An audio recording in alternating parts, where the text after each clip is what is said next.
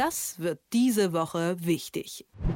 Das dritte Entlastungspaket der Bundesregierung ist geschnürt, allerdings sind noch viele Fragen offen. Was heißt denn zum Beispiel Abschöpfen von Zufallsgewinnen am Strommarkt? Oder wie sieht die Strompreisbremse aus? Kann man mit dem Paket den richtigen Menschen im richtigen Maße helfen? Fragen über Fragen. Versuchen wir ein paar Antworten darauf zu finden, und zwar mit dem Herausgeber vom Tagesspiegel, Stefan Kastorf. Schönen guten Morgen. Guten Morgen nach Leipzig. Das Entlastungspaket wird viel kritisiert und das aus unterschiedlichsten Richtungen. Ist die Kritik in dem Maße berechtigt? Was meinst du? Also Kritik ist in jedem Falle berechtigt, denn es, es klingt sehr viel. 65 Milliarden Donnerwetter. Aber jetzt gucken wir mal an, wir haben Steuereinnahmen, zusätzliche Steuereinnahmen, die es ermöglichen, dieses Paket zu finanzieren. Also wenn wir ganz spitz rechnen, dann sind es maximal 5 Milliarden, die diese Bundesregierung zusätzlich aufbringt. Also sie nimmt aus Steuer, zusätzlichen Steuereinnahmen das Geld und macht eigentlich nichts anderes als das, was sich gehört, nämlich die sogenannten Windfall Profits, also das, was ihr an Geld in den Schoß fällt, was ihr ja nicht gehört, mhm. an die Menschen, denen es gehört, von denen es kommt, zurückzugeben. Da hätte ich mir, da hat Friedrich Merz tatsächlich einen Punkt erwischt. Da hätte ich mir mehr vorstellen können. Also sagen wir mal so, wenn es 50, 65 zu 65 ist, dann hätte man auch noch ein paar andere Sachen machen können. Mhm.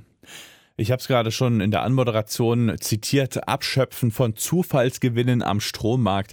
Wir beide unterhalten uns immer wieder darüber, Politik muss erklären können. Das klappt doch hier auch schon wieder nicht, oder? Nein, aber das Wort ist schon ganz schön. Also wenn jemand durch die obwaltenden Umstände plötzlich mehr Geld in die Kassen bekommt, als er es eigentlich sonst bekommen hätte, dann sind das, so schätze ich mal, Zufallsgewinne, die abgeschöpft werden. Ich meine, was jetzt der wirkliche Unterschied zwischen Zufallsgewinnen und Übergewinn ist, äh, das muss mir dann auch nochmal jemand erklären, ist aber nicht weiter wichtig. Äh, diese Bundesregierung nähert sich mindestens auf Umwegen dem Thema, wie man eigentlich diejenigen, die zu viel profitieren, zur Kasse bitten kann, damit mehr Menschen als sie, nämlich die Unternehmen, profitieren. Und das wiederum ist etwas, genau das ist etwas, was ich richtig finde. Das ist interessanterweise kommt es von links wie von, sagen wir mal, konservativ rechts. Mhm.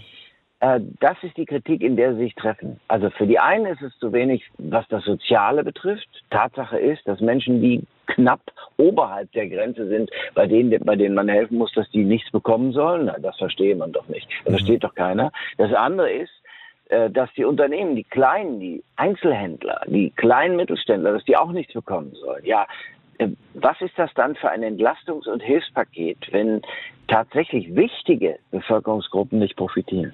Mhm. Und hast du das Gefühl, dass dieses Paket äh, irgendwie eine Handschrift einer bestimmten Partei oder vielleicht, ja, ist das eher rot-grün oder ist es eher gelb? Kann man das irgendwie erkennen, wer sich da am meisten durchsetzen konnte? Also ich würde mal sagen, es ist Scholz-Gelb. Mhm. Also ich glaube nicht, dass die Sozialdemokraten äh, damit komplett einverstanden sind, selbst wenn Saskia Esken sagt, es sei wirklich gut und man habe hart verhandelt. Ja, was soll sie auch anders sagen? Mhm.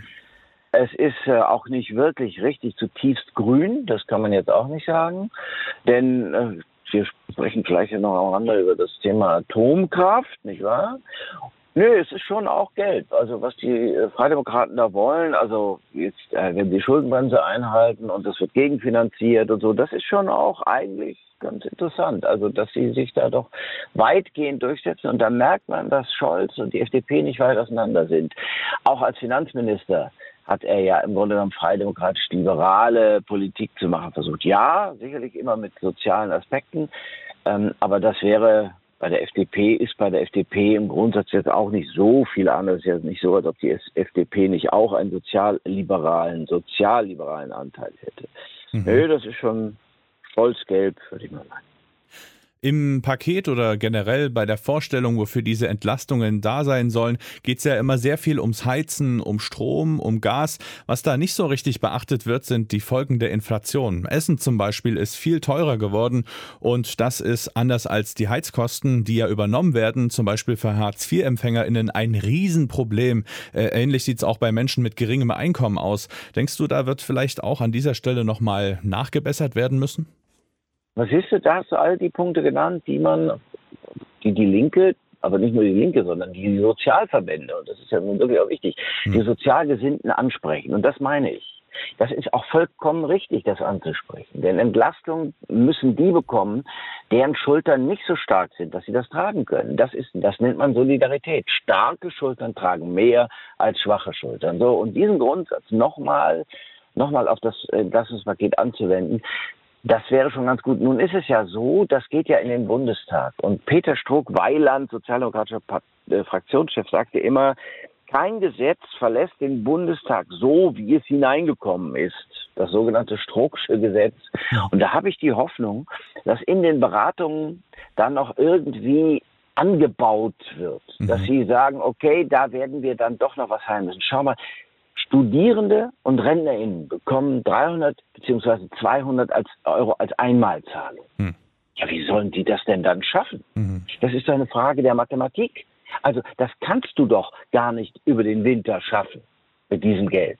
Heißt, ist das gerecht? Dann eben all die Punkte, die du genannt hast und die Sozialverbände haben ja schon gesagt, also ähm, äh, Wohlfahrtsverbände, Paritäter, andere haben ja schon gesagt, ja, es könnte sein, dass wir da nochmal unsere Stimme deutlich erheben müssen. Heißt, dass sie nochmal auf die Straße gehen werden, wenn das nicht geheilt wird, um das mal so auszudrücken. Ich glaube, da ist wirklich noch was zu tun. Mhm. Im Rahmen der Diskussion um das, äh, ja, um das Paket ging es auch irgendwie um eine Nachfolge des 9-Euro-Tickets. Da ist jetzt im Gespräch eine Lösung zwischen 49 und 69 Euro. Was hältst du davon? Also ich habe zum Beispiel mal geschaut, was so der Regelsatz für Hartz-IV-EmpfängerInnen für den Verkehr ist. Das sind 40 Euro im Monat. Das heißt, auch die könnten sich dieses Ticket nicht kaufen. Ja, also Politik ist ja immer das Machbare, das Mögliche. Es kann sein, dass sich das dann tatsächlich irgendwie schwerer rechnen lässt. Das mhm. weiß ich jetzt nicht. Müsste man nochmal in die Bücher gehen. Aber es ist so.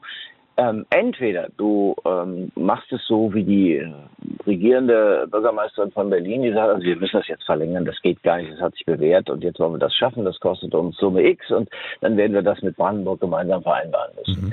So, äh, ich glaube, dass du entweder die 29 Euro draus machst also 9 Euro zu 29 Euro ist auch schon eine Verteuerung. Oder aber, dass du äh, diejenigen, die das nicht bezahlen können, mit einem Bonus ausstattest, dass wenn die das nachweisen können, sie dieses Ticket verbilligt bekommen. Weißt du, das ist mhm. dann zwar nochmal bürokratisch komplizierter und kann eine Herausforderung darstellen, aber anders wird es nicht gehen. Ich meine, was haben die dann davon? Die müssen ja möglicherweise doch vielleicht können sie dann über Hartz IV hinaus ähm, kommend äh, wieder in reguläre Arbeit kommen. Aber das heißt ja nicht, dass sie mit Reichtümern gesegnet sind. Nein, es gibt, das wollen wir ja nicht sehen, weil wir ein Wohlstands-, eine Wohlstands- und Wohlfahrtsgesellschaft sind. Es gibt Armut in Deutschland. Mhm. Die gibt es. Und diese, diesen Menschen, und das ist ja nicht alles Hartz IV, sondern es gibt Menschen, die sind richtig arm, so wie man früher von Armen sprach, mhm. die ihr Leben tatsächlich mit aller Kraft zusammenhalten, ob Hartz IV oder ohne. So, und denen musst du in dieser Situation, die jetzt auf uns zukommt, also wollen wir mal darum drücken, dass es nicht ganz so schlimm wird, aber die jetzt auf uns zukommt, denen musst du helfen. Und das muss das oberste Prinzip sein. Ähm, kleine Anleihe. Gestern im Deutschen Bundestag hat der israelische Staatspräsident Herzog die Deutschen für ihre Sozialität, für ihr soziales Bewusstsein und für ihre Sozialpolitik gelobt und hat mhm. gesagt, daran bemisst sich eben auch, was die Deutschen sind. Also unseren Sozialstaat. Ja, da würde ich mal sagen, das ist eine wundervolle Herausforderung, dem gerecht zu werden. Orientieren wir uns besser daran. Ich danke dir sehr für deine Einschätzung, Stefan Karsdorf, der Herausgeber vom Tagesspiegel. Es war mir eine Freude. Das wird diese Woche wichtig.